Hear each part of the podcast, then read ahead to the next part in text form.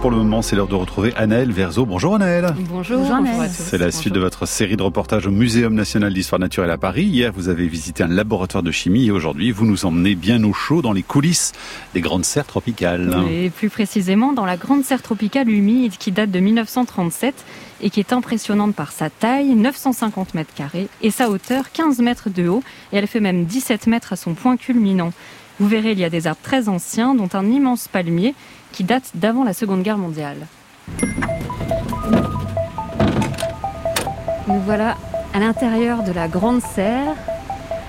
C'est magnifique, hein ce sont des arbres très très hauts, très nombreux, et on se croirait dans une forêt tropicale. Il fait à peu près 20 degrés, il y a de l'eau aussi, un circuit d'eau au sol qui semble faire le tour de la serre.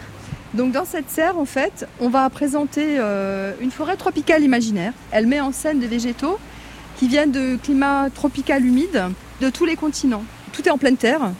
On a des plantes épiphytes qui sont installées sur les arbres. Par exemple, là, vous voyez une magnifique fougère qui est un platycérium. Ah, et elle qui pousse depuis le tronc d'un autre arbre. Sur le tronc, mais pas au dépens du tronc. C'est pas une plante parasite. C'est-à-dire qu'elle va se servir de cet arbre comme un support parce que euh, ce parcours est lié à la course vers la lumière. Parce que dans la forêt tropicale, il y a des arbres qui font 40 ou 50 mètres de hauteur. C'est très très grand. C'est beaucoup plus grand que dans notre serre. Mais on veut montrer en fait au public comment fait une plante quand elle n'a pas de lumière. Comment elle fait pour vivre Alors une des stratégies des plantes, c'est d'aller s'accrocher sur un tronc, sans racines au niveau du sol, sans faire de mal à l'arbre, et d'être un peu plus haut vers la cime des arbres pour avoir plus de lumière. Voilà, c'est une des stratégies de la vie pour pouvoir quand même s'installer un peu plus haut. Parce que... Ah, oui Robert, je t'écoute. Transpal est arrivé. Oui, vous communiquez avec des talkie-walkie dans la serre. Oui, oui, vrai. Merci beaucoup Karim. Hein. Robert, euh, Karim va venir te filer un coup de main. Alors oui, parce que le jardin est quand même assez grand. Oh la vache, c'est magnifique. Là, c'est une, une fontaine. La cascade. Donc la cascade part de tout en haut, donc à peu près à 14 mètres de hauteur. Et là, dans le bassin, il y a des petits poissons. Il y a plein de poissons en effet. Ah, là, ça mouille. On est en plein arrosage. Hop là. On va passer vite. Ah, voilà. Donc là, c'est notre, le palmier. Votre vénérable. Notre vénérable de la serre, voilà. On l'a fait comme ça. Bah, il est quand même, il est beau, quoi. oui, il est magnifique. Il, est, et puis il pousse pas vite. Alors il faut savoir qu'un palmier, quand il est, euh, lui, par exemple, si on devait le tailler, c'est fini pour lui, quoi. On peut pas tailler un palmier. Non, non, parce qu'ils ont un axe de croissance qui est à l'intérieur du stipe, enfin du faux tronc, quoi. Et si vous coupez le nœud de croissance qui est à l'intérieur, bah, c'est terminé. La plante meurt. Donc en fait, vous l'avez pas taillé depuis qu'il est arrivé. Jamais. Et il est arrivé en quelle année On n'a pas de, de, mémoire de l'année précise, mais de toute façon avant 1945. Ouf. Parce qu'en 1945, toute la serre, en fait, tout ce qu'il y avait dedans a gelé. Parce que le chauffage juste après-guerre a été coupé, pas très longtemps, mais suffisamment pour que tout meure dans la serre. Sauf ce sabal. C'est le survivant Oui, c'est le survivant du premier jardin d'hiver.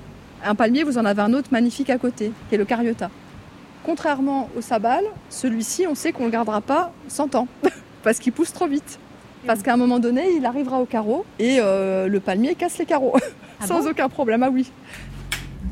Ah oui, d'accord. Voilà, nous voilà dans les dessous. Alors là, vous êtes vraiment dans les dessous et dans les coulisses. euh, les coulisses des serres. Très fermées des serres. C'est comme un long couloir euh, avec des, des murs en pierre. Et dans ce passage ici, vous avez une sous-station de chauffage.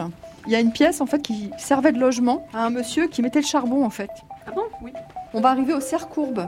C'est l'endroit où euh, on va garder en production les doubles de ce qui est présenté au public. Elles ne sont pas ouvertes au public. Et il y a aussi des sujets qu'on conserve. Bonjour François, on vous suit? Alors là, on a les pieds un petit peu dans l'eau. Non, mais On a un peu les pieds dans l'eau parce que Et à nouveau, il fait chaud et humide. On arrive dans une autre euh, serre. Ça y est. il fait euh, environ 26 degrés, et puis on essaye que l'humidité ambiante soit aux alentours de 70% pour recréer des conditions tropicales. Il y en a le matin. Oui, c'est une poussière. hein. Des petites graines noires, mais qui font vraiment poussière. Je sais Ah pas si là vous voyez, c'est vraiment minuscule. minuscule. Et donc, Vous êtes en train de je mélanger. suis en train de faire mon mélange, et puis on va voir ce que ça donne. Il va falloir en faire.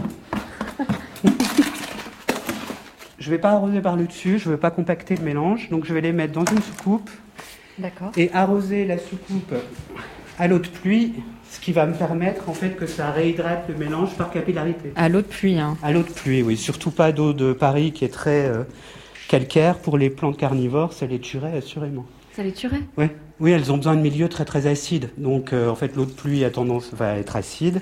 Euh, même idéalement, les arrosages suivants, je le ferai à l'eau osmosée. Donc qui est vraiment dénué de minéraux, sachant qu'elles viennent de milieux dépourvus de minéraux. C'est pour ça qu'elles ont développé cet aspect carnivore. Et le parcours des grandes serres ne s'arrête pas là, puisqu'il y a au total quatre grandes serres à visiter. La serre tropicale humide, donc, mais aussi la serre des déserts et milieux arides, la serre de Nouvelle-Calédonie et la serre de l'histoire des plantes, où l'on apprend par exemple qu'au départ, les plantes n'avaient pas besoin de tiges pour tenir debout. Elles mmh. vivaient et se reproduisaient en milieu aquatique. Alors demain, Annelle, on poursuit la visite des coulisses du muséum. Où est-ce que vous nous emmenez? Dans l'atelier de taxidermie. Eh bien, à demain. Et on peut retrouver bien sûr vos reportages sur le site de l'émission, sur franceinter.fr, avec également des photos, des coulisses du muséum. France Inter.